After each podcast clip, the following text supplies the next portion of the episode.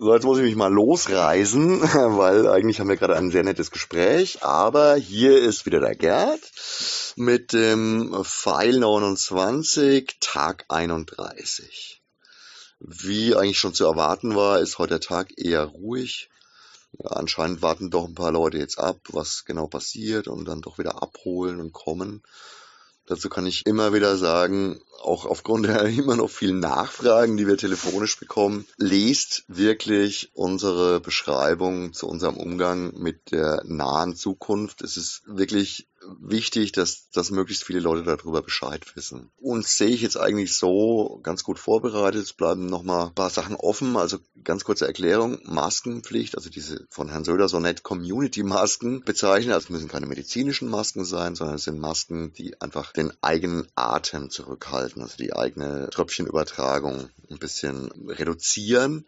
Also einfache, von mir ist auch Stoffmasken oder sonst was, werden auf jeden Fall Pflicht sein im Laden und auch davor.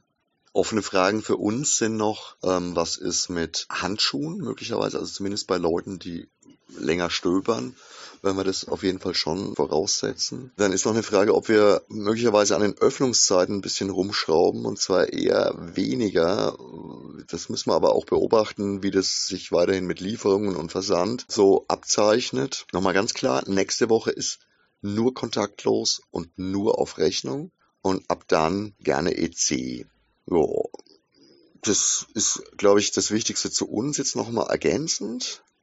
Und dann noch eine Kleinigkeit am Rande, ich habe es auch schon geschrieben gehabt. Seid ein bisschen kulant mit bereits gekauften Karten. Echt, das, das ist mir auch ein deutliches Anliegen, gerade halt bei kleinen Veranstaltern oder kleinen Firmen. Ich denke da echt an kleinere Festivals oder auch so Dauerkarten, Rock-In. Es ist natürlich ärgerlich, wenn man irgendwas schon bezahlt hat, aber seid einfach mal in diesem Fall ein bisschen kulant. Ich denke, das ist für den Einzelnen verkraftbar und für die jeweiligen Veranstalter dann schon deutlich eine Erleichterung, wenn sie nicht jetzt auch noch zusätzlich zu den Ausfällen Rückerstattungen machen müssen und sonst irgendwas.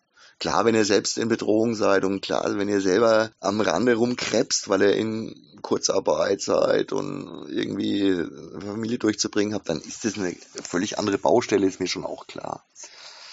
Ja, bei uns ist es jetzt für das anstehende Wochenende, gilt natürlich nochmal, am Samstag sind wir da, vielleicht ein bisschen eingeschränkt große Lieferungen werden wir wahrscheinlich am Samstag nicht mehr rausjagen, weil ab Montag machen wir ja kontaktlose Abholung.